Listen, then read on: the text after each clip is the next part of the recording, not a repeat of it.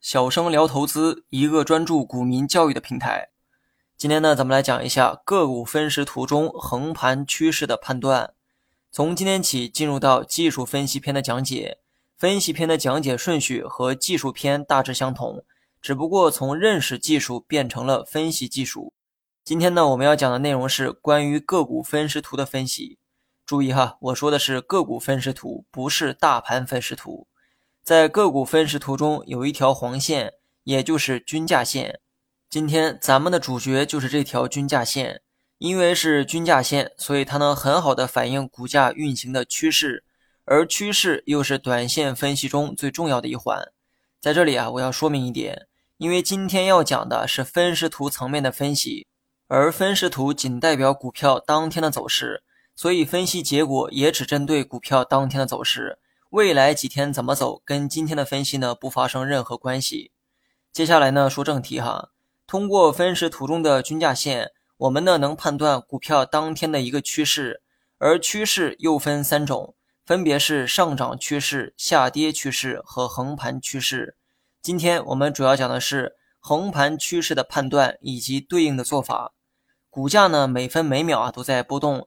对于新手来说，光看股价的波动很难判断其趋势的变化，而看不懂趋势成了新手们被割韭菜的主要原因。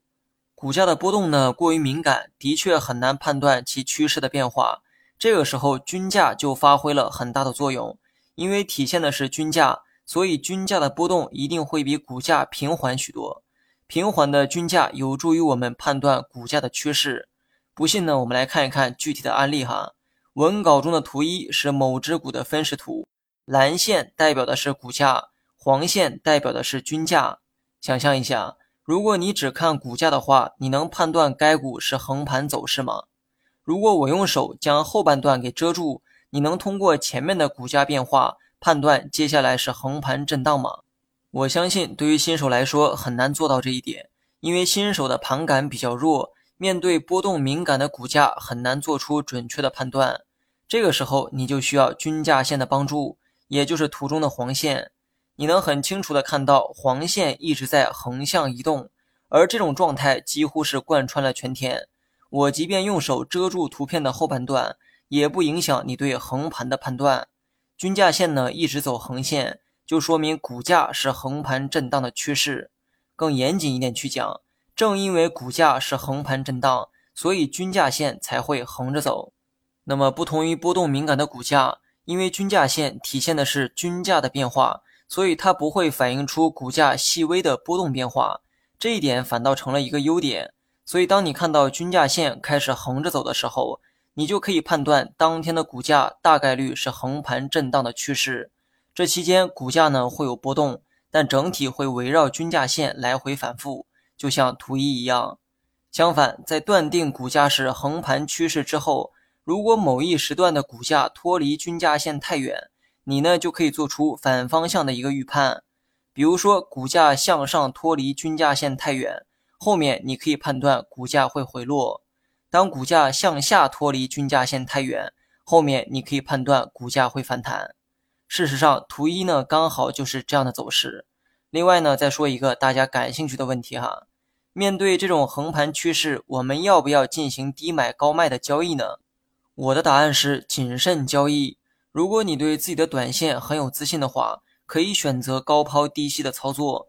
不过，对于多数人，我还是建议不要轻易的去买卖。原因呢有两点：第一，横盘趋势的重点在于横盘，横盘意味着当天的股价不会有明显的涨跌变化，所以呢，你没必要在中途冒着风险去吃差价。第二。